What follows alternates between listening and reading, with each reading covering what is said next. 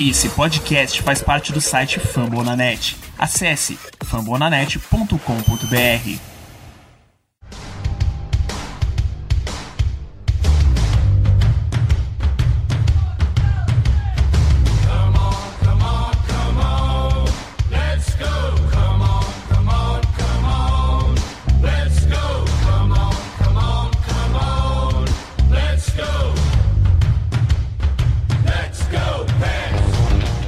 Sejam todos muito bem-vindos ao primeiro Eaglecast, o primeiro podcast brasileiro sobre o Pittsburgh Penguins e o mais novo projeto do Pittsburgh Sports Brasil. Eu sou Kaique Tomia e serei o seu host. Comigo aqui hoje para falar sobre esse time que nos causa tanta raiva, já nos deu muitas alegrias e que faz o nosso cabelo cair um pouquinho mais cedo, Ricardo Fradique, o homem das mil páginas da Brasil tem NHL. Fala, Kaique, beleza? Boa noite, pessoal. Eu sou o Ricardo do Pens Miguel, arroba Pens BR e do Pitchado Depressão. E vamos falar aqui um pouco desse time que só faz a gente passar raiva, mas dá muita alegria também. É isso, Ricardo, seja muito bem-vindo. Conosco aqui também hoje, Pedro Hipólito. Esse é sofredor com gosto, abraçou as três franquias da cidade também, cobre o Pittsburgh Pirates de perto. Podemos dizer que é um homem de muita força e de muita fé. Pedro, seja bem-vindo. Oi, Kaique. E é, sou sofredor do Pirates, do, do, Steelers, do Penguins e mas hoje eu tô aqui para falar do Penguins, para falar desse time que a gente sofrer bastante, mas como o Ricardo disse, trouxe bastante alegria também. E vamos ver no que dá isso aí, né? É isso. E por último, não menos importante, a corneta profissional, uma das grandes, grandes comentaristas dos Penguins no Twitter. Vocês já devem ter visto ela por aí. E a pessoa que mais defende Mark Jankowski nessa timeline, Malu Rocha, seja bem-vinda.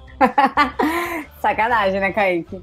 Olá, gente, tudo bom? Eu sou a Malu, eu não tenho nenhuma página, é só o meu perfil mesmo. Como o Kaique já disse, corneto mesmo, sou a turma do amendoim pra relacionar com futebol. E eu odeio o Jankowski, odeio. Por mim, acho que nem a mãe dele acha que ele joga hockey. Mas bora lá falar de Penguins que a gente gosta. Já conseguiram ter mais ou menos uma noção do teor disso daqui, né? A corneta vai rolar solta, principalmente no Mark Jankowski. Podem se preparar, porque a Malu vai falar do Jankowski todos os programas. E é para isso que a gente tá aqui.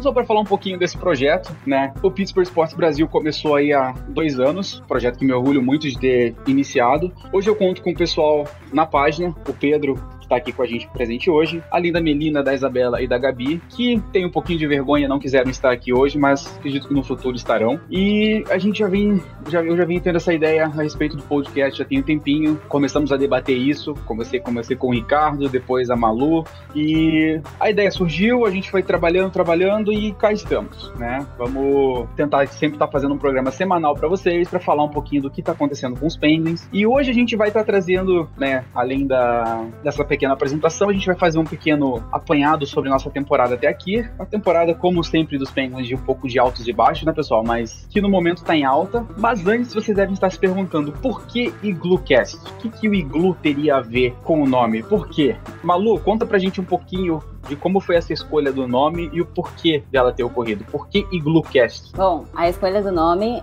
foi uma homenagem à antiga Arena dos Penguins, porque antes de ser PPG Paints Arena, a gente era Civic Arena e depois passou a ser Mellon Arena, mas popularmente ela era conhecida como Igloo, The Igloo, por conta do formato que ela tinha, que era meio. um formato de igloo, era branca e parecia um igloo. É, mas a importância do, da arena do igloo era no nosso time tá mais ainda na história. Por conta do igloo, a Carol McGregor, ela é esposa do fundador dos Penguins, Jack McGregor, e ela fez essa, essa ela relacionou, né, o iglu com gelo e com pinguins. Então, como eles queriam um nome que também tivesse P, fosse Pittsburgh, um, a inicial com P, ela jogou pro marido essa ideia, eles aprova, ele aprovou, passou pros diretores e virou Pittsburgh Penguins até hoje. Mas vou resumir bem a história, totalmente assim. É, o iglu, ele não, ela não foi construída para ser uma arena de hockey, era uma, um auditório para ópera, mas mas depois elas, o hockey abraçou de uma forma e virou só arena de hockey, tanto que a ópera que rolava ali saiu e foi para um outro lugar que não, não dava para ter hockey e, e, ópera no mesmo espaço. Então, o Iglu, né, foi a casa dos Penguins por 40 anos. Toda a era do Lemieux a gente teve no Iglu, então aqueles jogos icônicos de Lemieux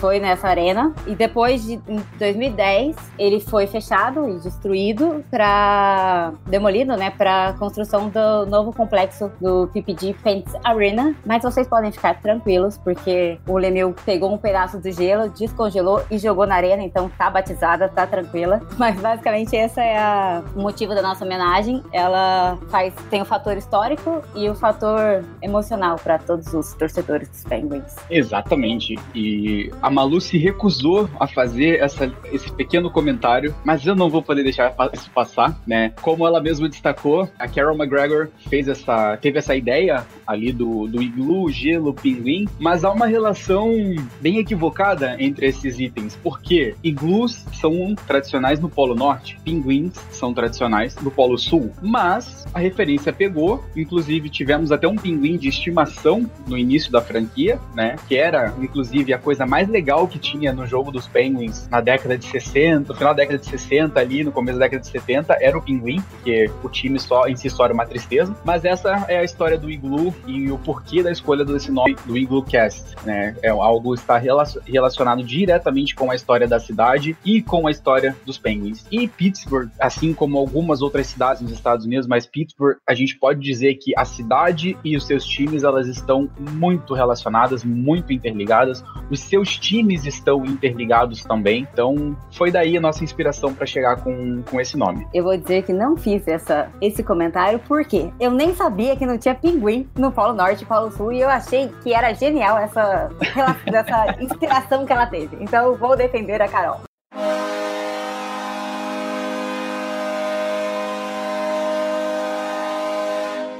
E começando aqui o nosso segundo bloco, após as devidas apresentações, não vamos perder tempo. Vamos falar um pouquinho dos Penguins, vamos falar um pouquinho dessa temporada. A gente passou recentemente da metade da temporada. A equipe teve, como falamos, os seus altos e baixos, mas vem aí numa sequência espetacular nesse mês de março. Mas vamos falar um pouquinho lá do começo até a gente chegar aqui, né, nessa, nessa temporada. Tivemos um começo um pouquinho complicado, principalmente algumas das nossas linhas ou algumas algumas das nossas unidades com alguns problemas, famoso power play não rendendo, goleiros tendo problema, e é justamente dessa unidade importante que a gente vai falar agora. Ricardo, fala pra gente aí, como foram os goleiros dos Penguins até aqui na temporada? Como é que começou isso daí? Como que se desenvolveu? O que, que dá pra gente tirar de positivo dos goleiros? Então, cara, como você comentou aí, o começo foi bem triste e parecia uma extensão do, do, da série com, com o Rabs. A gente começou bem sofrido mesmo. E os goleiros muito estáveis, cara. A gente começou com derrotas e quando conseguia a vitória era só no, no overtime ou no shootouts. O, quem começou a melhorar foi o, o Smith, né? O, o Jerry ficou um pouco no, no banco. O The Smith conseguiu umas vitórias com a gente. O Dave Smith, por exemplo, ele já tá com oito vitórias. Tá com porcentagem de ponto 9,29. Tá muito bem. E o, e o Jerry melhorou muito depois de fevereiro. Ficou muito sólido, ficou muito firme mesmo. E é um starter mesmo definitivo agora. Já tá com 15 vitórias. Exatamente. É, o Ricardo destacou um começo complicado dos dois goleiros, né? Abaixo ali da, dos 90% de defesas, com um alto número de gols sofridos por partida, mas começaram a melhorar de fevereiro para cá. É uma unidade que já tá dando mais, mais solidez ali ao sistema defensivo. O Jerry, tanto o Jerry quanto o Desmith, com grandes vitórias, com grandes atuações, shutouts em jogos complicados. É, deu para deu pra ficar mais tranquilo recentemente com relação aos goleiros. E assim, uma outra unidade que preocupava muito a gente nos últimos anos e tem sido um pesadelo na nossa vida é a defesa. E por incrível que pareça, e, para fazer assim todo mundo chorar de alegria, a nossa defesa essa temporada surpreendeu de uma forma positiva. Chegaram alguns nomes, foram muito contestados quando chegaram, mas estão entregando pra gente no gelo, estão dando ali um estilo de jogo muito equilibrado e estão ajudando a gente a segurar resultados e pontuar também. Malu, fala pra gente dessa nossa defesa, essa surpresa mais do que agradável nessa temporada. Isso mesmo, foi uma grata surpresa. A gente começou a temporada com as críticas, então, e como a defesa demorou um pouco pro time jogar junto, a gente estava ainda meio perdido, meio não, a gente estava bastante perdido no gelo. Aí para completar ainda teve algumas lesões, então as duplas que eram fixas foram mudou e começou a encaixar e nada tava dando certo. Até que Domo voltou, o Peterson voltou, o Matterson, não sei de onde ele tirou esse, esse rock que ele tá jogando. O CS também tá perfeito. Esses dois vieram muito, muito criticados e seguraram a, a, a nossa segunda linha estão jogando muito. Eu acho que para mim o divisor de águas do Matterson foi aquela, foi aquela jogada que ele tabelou com a, com a borda do gelo ali. Ele, ele virou monstro e tá jogando bem. Ele tem alguns erros defensivos, tem, mas o Leteng também tem e a gente tá aí até hoje, não é mesmo? É, o CS tá bem estável. Acho que a maior surpresa que a gente tem na defesa é o CS hoje. Tá incrível. Eu sou super fã do Marinho, porque eu acho que o Marinho ele tem um tempo de, de marcação e uma frieza que é difícil de encontrar num zagueiro, num defensor, né? E, meu, eu acho que a gente tá indo, tá estabilizada essa, essa, essa defesa, tá, tá indo tudo bem demais. Eu até tava comentando com o Kaique no jogo passado, tá, tá até estranho, porque o Sex tá atacando, o Matterson ataca, o Leteng tá fazendo gol, o Marinho tá fazendo passes fantásticos. É, eu sou o tipo de torcedora que eu sempre fico com o pé atrás. Quando tá indo muito bem, eu paro e falo, eita, não é normal. Mas se continuar assim, não tem motivo de troca, a gente tá indo bem. O único que, que eu acho que tá melhorando, porque ele voltou de lesão, é o Peterson, que é o que é criticado hoje. Mas, meu, os números dele são bons, sabe? Estão melhorando. Então, ó, a nossa defesa tá de parabéns. Sim, e vale destacar também, né, em um, em um certo momento da temporada ali, a gente ficou sem muitos jogadores importantes na defesa. Tivemos aí o, o, o Pierre Oliver Joseph, que é nosso principal prospect de defesa, tendo que subir de forma emergencial e deu muito conta do recado em alguns jogos. Tivemos até um jogo em que, alguns jogos em que ele e o Marino formaram um, um pareamento e a gente pôde ali ter um, uma visão do que vai ser o nosso futuro, né? João Marino de um lado, o Pierre Oliver Joseph do outro na defesa. Joseph foi mandado de volta pro WBS. Não não, não acho isso uma má decisão. Ele realmente ainda tá um pouco cru. A gente via, a gente viu alguns erros que ele cometeu enquanto estava jogando, principalmente contra os Capitals, ele cometeu ali alguns erros. E acho que foi melhor para poder preservar ele por enquanto. A defesa tá bem, os, os, todo mundo que tinha que voltar de lesão voltou. Então não tem por que a gente forçar o, o Joseph agora, né? Uma, que responde um pouco algumas dúvidas dos, dos, dos, torcedores durante um tempo em que, quando o Joseph foi mandado para baixo. Mas ele vai voltar pro time principal, ele vai ser parte dessa organização isso a gente pode confirmar. Mas acho que no momento não é bom a gente arriscar ele e acabar acelerando o desenvolvimento ou até mesmo queimando o jogador. A gente já viu isso acontecer com vários jogadores na liga por pressa e a gente não precisa pressar agora. E, bom, sistema defensivo ok, no lugar. E o nosso ataque? Nosso ataque, altos e baixos também, algumas surpresas, alguns nomes assim de chorar de raiva e de tristeza no momento, mas também acredito eu que mais pontos positivos do que negativos nessa temporada. Pedro, como que você vê esse nosso ataque nesse momento, dado a todos os problemas que a gente tem tido nessa unidade, especialmente nesse mês de março, né? E o que, que você acha que deve ser feito? A gente tem um bom time para seguir quando todo mundo voltar saudável? A gente precisa se mexer no mercado, talvez? Fala pra gente. Então, Kaique, a gente começou a temporada contra o Flyers, a gente perdeu esse jogo para ter uma ideia. A gente começou com uma linha com Gensel, Crosby, Evan Rodrigues, essa é a nossa primeira linha. Jason Zucker, Malkin, Rust, McKen, Jankowski, Tanev, Lafferty, Bluger e Seaver. As nossas linhas estão totalmente mudadas. A gente tá sem Malkin, a gente tá sem Tanev, a gente tá sem Bluger e o, o, o Zucker voltou no jogo de ontem. E, então é uma coisa que a gente pensou, não vai, não vai para frente, não vai dar certo. E por incrível que pareça, a gente tá jogando muito bem. A gente marcou seis gols no Islanders, que é um time que tem uma defesa muito boa. O nosso power play começou a funcionar principalmente com a subida do Angelo, que vem sendo um cara muito importante ali na quarta linha. A gente viu o, o Zohorna chegando, jogando dois jogos, já marcando seu primeiro gol e é, vai ser muito importante de depender às vezes desses caras que vêm do WBS, porque as lesões estão simplesmente é, esfacelando nosso time, mas estamos indo para frente. A gente viu o Frederick Goudreau subindo do, do WBS, jogando um jogo da NHL depois de dois anos, se eu não me engano, e jogando muito bem, da gente não, que, não querer ver o Jankowski nem na quarta linha mais. Malu ama o Jankowski, todo mundo sabe disso. É, é a paixão dela. E sobre negociações, eu não vejo o Pittsburgh tendo um alvo em si, um alvo específico.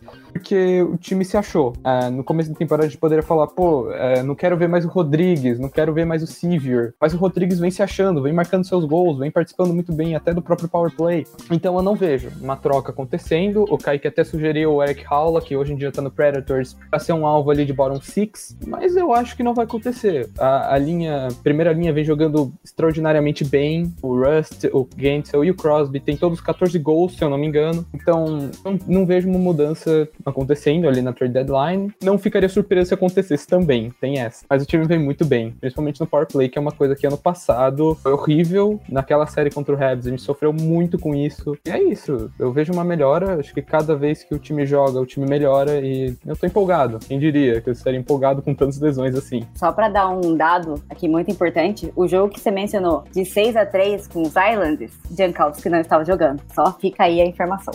Informação, informação muito importante essa, né?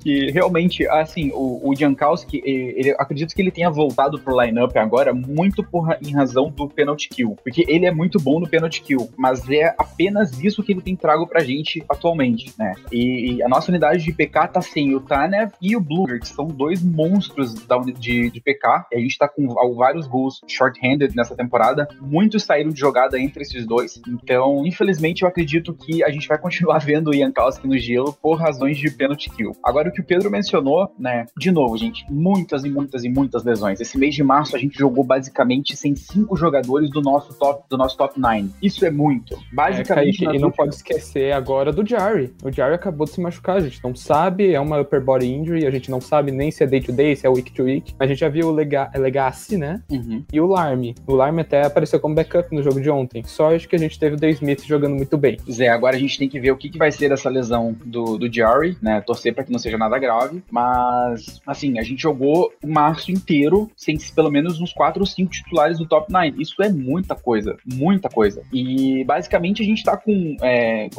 Crosby e Rust, a única linha intacta dentro do lineup. E felizmente é uma linha que girou a chave nas últimas partidas, né? E fez com que o nosso mês de março fosse, assim, quase perfeito. A gente foi jogou 16 partidas, conseguimos 12 vitórias, sofremos 3 derrotas regulamentar e uma derrota no overtime. E empatamos em pontos. Apenas, junto com a gente, apenas o Colorado Avalanche, com 23 pontos totais. O Colorado Avalanche que também girou a chave bonito nesse mês de março, saiu atropelando aí todo mundo. E vale a menção que Sidney Crosby entrou no top 10 de pontuadores, 39 pontos no momento. Chris Letang entrou no top 10 pontuadores defensivos, 27 pontos no momento. Os nossos goleiros aumentaram consideravelmente seus números, né? Ambos com menos de 90% de defesas no início da temporada, já passaram dessa marca, já conseguiram é, shootouts importantes, jogos muito bons e diminuíram seus números, né? Estão cedendo menos gols, mais. Então, o nosso time sofreu uma melhora geral, assim, de maneira incrível, especialmente de, de fevereiro para cá, mas especialmente nesse mês de março, que é um mês que a gente costuma performar melhor, né? Sempre nas retas finais de temporada, é, com exceção da última, que a gente sofreu uma queda bizarra de, entre fevereiro e março, é sempre o nosso, o nosso ponto forte. Então, por hora,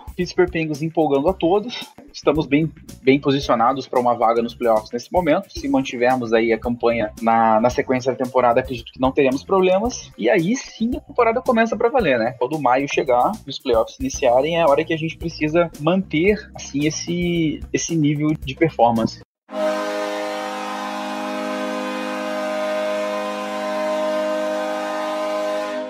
E como vocês destacaram, né, é bem provável que a gente não veja aí movimentações nessa, nessas próximas semanas de, de trade deadline, o que para nós, como torcedores do, dos Penguins, é incomum, né? Então, e a gente tem aí dois caras novos agora no, no front office, que é o Ron Hextall e o Brian Burke. O Hextall, ex-ídolo do Flyers, por mais eh, irônico que isso possa surgir. Malu, sobre o Hextall, te surpreendeu essa nomeação dele? Ele sendo um ídolo lá em Filadélfia? Era um cara que você esperava esperava para assumir esse, esse posto ou te pegou assim de surpresa? Olha, me pegou completamente de surpresa, porque o Jim tava indo ok, e ok nada, né? Tava querendo trocar a antiga, porque como no começo do ano a gente tava indo bem mal, era o jeito que ele tentou de melhorar o time, e aí, pelo que eu soube, tiraram ele e falaram, vai pra casa. Foi uma surpresa grande, mas eu não ligo pelo fato dele ser ídolo do, do Flyers. Pra mim é, é minha empresa, entendeu? Então você tem que pensar pensar como empresa. Eu acho que é um bom general manager. Hum, e, e, meu, ele não faz muitas. Ele não é muito ousado. Então, acho que vamos devagar. Vai ser um ano estranho pra gente, porque a gente tá, com, tá acostumado com trocas ousadas, às vezes er, bem erradas. Mas vamos esperar, vamos ver como é que vai rolar. Exato. É, Ricardo, o Hextall, como a Malu destacou, ele tem um perfil diferente do, do Jim Rutherford, né? Que a gente era acostumado. Ia chegando essa época do ano, a gente já ficava, hum, o que será que o, que o Rutherford vai fazer?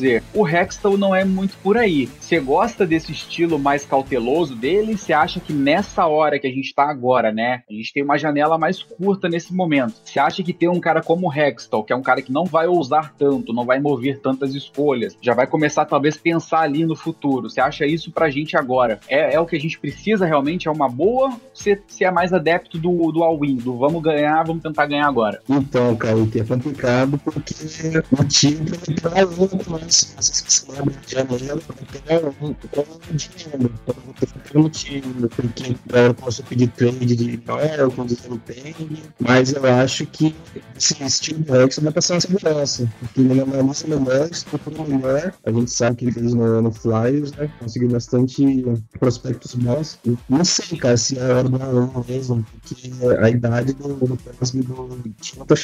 Mas esse estilo do Rex passa uma segurança. Não, não vai querer cartucho igual o dia fazer, não. Exato, acho que a hora de, pra mim também, a hora de ousar, de dar o all-in já, já, não, já passou, né? Acho que a gente precisa começar a pensar um pouco mais no, no futuro daqui pra frente. Pedro, outro cara que chegou pra gente agora foi o Brian Burke, né? Cara experiente, o famoso dinossauro do, do rock. Pra quem não tá lembrado, o Brian Burke foi o cara que fez o movimento de gênio, eu diria, e que conseguiu draftar os irmãos Sedins lá em Vancouver, no draft de 86 1997 ou 8, se não estou errado. Ele conseguiu fazer umas movimentações e adquiriu a segunda e a terceira escolha geral do draft e conseguiu selecionar os irmãos Sedins, que assim, dispensam, dispensam apresentações, ídolos máximos em Vancouver. Infelizmente não conseguiram levar a franquia a um, a um título, chegaram muito próximos, mas Burke era esse cara que não tinha medo nunca de fazer negociações. Depois de um certo período, ele passou a ser muito criticado por algumas negociações que ele fazia, né? Por exemplo, a troca que mandou o Phil Kessel para Toronto, que o, o Toronto basicamente abriu mão do que viria a ser Tyler Seguin, Doug Hamilton e tinha e mais um asset ainda na época. O Burke é aquele cara que gosta de jogador grande, Milans Lucic da vida, né? Os caras físicos e tudo mais. Estilo de jogo esse que nós não temos e nunca gostamos muito de ter. Até tentamos em uma época, mas não deu certo. Ganhamos um back-to-back -back sem esse estilo de jogo e apanhando bastante no gelo. Pedro, você acha que o, que o Burke vai tentar, talvez, implementar um pouco dessa filosofia mais antiquada dele? Ou ele aceitou esse emprego já sabendo que aqui não vai ser dessa forma? E você gosta desse estilo mais, mais antigo, talvez um pouco mais físico? Você acha que a gente precisa um pouco disso? Ou que a gente consegue se virar dessa forma que a gente tem jogado nos últimos anos? Olha, Kaique, eu acho que dá para se virar assim. Se você quiser um estilo de jogo mais físico, a gente teve o Lafferty, mesmo não sendo um cara grande, distribuindo hits contra o Isles. A rodo, você tem o Angelo, você tem o próprio Zar, que não é um cara pequeno, eu não sei quanto ele tem de altura, mas eu tenho certeza que não é um cara pequeno. O, e os próprios Horror, você não precisa é, ir no mercado ou até fazer movimentações no draft para conseguir esses caras, porque são pessoas jovens, né, jogadores jovens que tem muita coisa ainda para jogar. E eu, eu, prefiro ficar do jeito que tá, assim. Eu, eu gosto, é um jeito que a gente vem se classificando pros playoffs sempre, ganhou um back-to-back -back, sem esses jogadores grandes, como você propriamente disse. E eu acho que é importante você ter uma mente mais nova, entre aspas, que é o, que é o Hextall, e o Burke, que é uma mente mais é, antiquada, sem querer ofender. É importante você sempre é, fazer o mix das coisas nos esportes, né? Não é tipo só, uma, só um tunnel vision em alguma coisa. Você precisa ter um mix. Eu acho que tá, tá de boa. Eu acho que o Burke vai aceitar, sim. Se ele quiser fazer uma movimentação, pode ser uma movimentação pequena, não uma movimentação que nem do Sedan, Sedin ou Sedan, não sei. que nem a movimentação do Sedin, do Sedin. Ou até a própria movimentação do Castle. Pode ser, tipo, manda uma escolha de quinto round e recebe um bottom six, pode ser uma negociação dele. Eu tô bem confortável do jeito que tá, assim. Não, não quero uma mudança muito grande. E só uma coisa, pra, pelo visto, para ser GM em Pittsburgh, você precisa ser goleiro. Exatamente. Ron Hextall foi goleiro dos Flyers muitos anos, inclusive, acho que, se não tô errado, o primeiro goleiro a marcar um gol na liga, algo assim. E o Jim Rutherford também foi goleiro nos anos 70, se não estou errado. Então, parece que o, realmente o nosso cargo de GM está reservado aos, aos, goleiros do passado. Ia falar alguma coisa, Ricardo? Só ia falar que o Rogério Senna estava no também.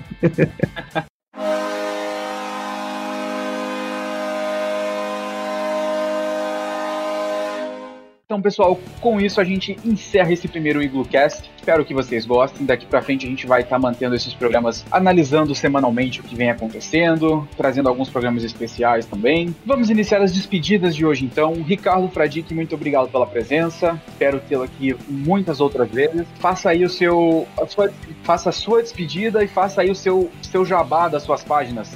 Muito obrigado pelo, pelo convite, Caí. Espero voltar outras vezes aqui e aceitar melhor no é meu primeiro podcast, então fiquei nervoso. Quero que o pessoal acompanhe, continue acompanhando a gente lá. Logo, logo tem os playoffs aí e vai ser muito bom esse ano. E quem puder seguir lá é o Penguins Mil Grau e NHL Depressão. Tamo junto. É isso, Ricardo. Não fique com vergonha. Daqui a pouquinho você já tá soltinho, soltinho, fazendo suas piadas por aqui também. Sei que você é um cara do humor. Então, nem vem com essa que tímido você não é. Pedro, obrigado pela presença. Você vai estar aqui praticamente toda semana. E sei que você é um cara que tá muito feliz no momento que o Pirates, o Pirates volta essa semana também. Então vai poder dividir um pouquinho melhor a raiva, né? Mas que Brian Hayes vem aí para trazer felicidade para essa cidade mais uma vez, tá certo? Tá certinho Queria lembrar, fazer o jabazinho aqui pro meu lado, que quinta-feira, eu acho que três horas, vai ter o Opening Day contra o Cubs. Vamos ver aqui Brian Hayes, vamos ver Adam Frazier. Queria ver o Liover Pegueiro chegando na, na Major League, mas talvez seja só ali em setembro. E é isso, obrigado, Kaique. É também meu primeiro podcast, eu fiquei um pouquinho nervoso, não vou negar, mas eu acho que fui bem, tem como eu melhorar, e é isso. Quinta-feira, Opening Day do Pirates, lá no Pittsburgh Sports BR, é isso. Valeu, Pedro. E assim, nosso podcast ele é claro, focado no Penguins, mas a gente vai estar tá sempre brincando, sempre falando uma coisinha ou outra aqui pequena das outras franquias da cidade. Afinal, o Pittsburgh Sports Brasil foi criado para cobrir as três, mas não se preocupem que aqui o assunto principal sempre será Penguins. Apenas alguns comentários, umas brincadeiras aí a respeito dos outros times, porque, como falei lá no começo, as três franquias da cidade de Pittsburgh, elas estão todas muito conectadas. A gente vai falar um pouquinho sobre isso no futuro, trazer alguns episódios falando um pouquinho da história e tudo mais. Em breve, em breve, vocês vão, vão entender um pouco melhor melhor essa, essa conexão para quem ainda não conhece. E por último, e não menos importante, nossa corneta profissional.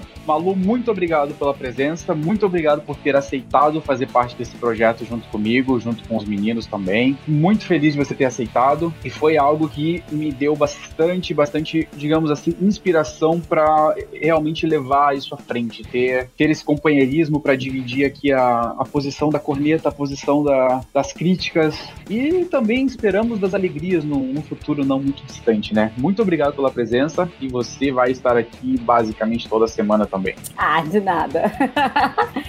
Bom, acho que é o primeiro, é o meu primeiro podcast também. Obrigada pelo convite, obrigada por ler os meus tweets cornetando os Penguins. É, sigam as páginas dos meninos, são sensacionais. Do Ricardo, não tenho o que dizer, acho que foi uma das primeiras que eu comecei a seguir, é realmente muito boa. Acho que é isso, vamos, vamos pôr pra frente, vamos, eu espero várias taças, eu gosto de ganhar, então ah, esperem cornetas aqui e não esperem nada imparcial, a gente vai ser completamente parcial e obrigado de novo, é isso aí, galera. Muito obrigado a todos. Então lembre-se que esse podcast faz parte do Fambonanet, o maior portal de podcast sobre esportes americanos no Brasil. Não deixem de seguir a gente nas redes sociais, o arroba PittsburghBR no Twitter e o Pittsburgh Sports BR no Instagram. É isso, galera. Até a próxima. Tchau.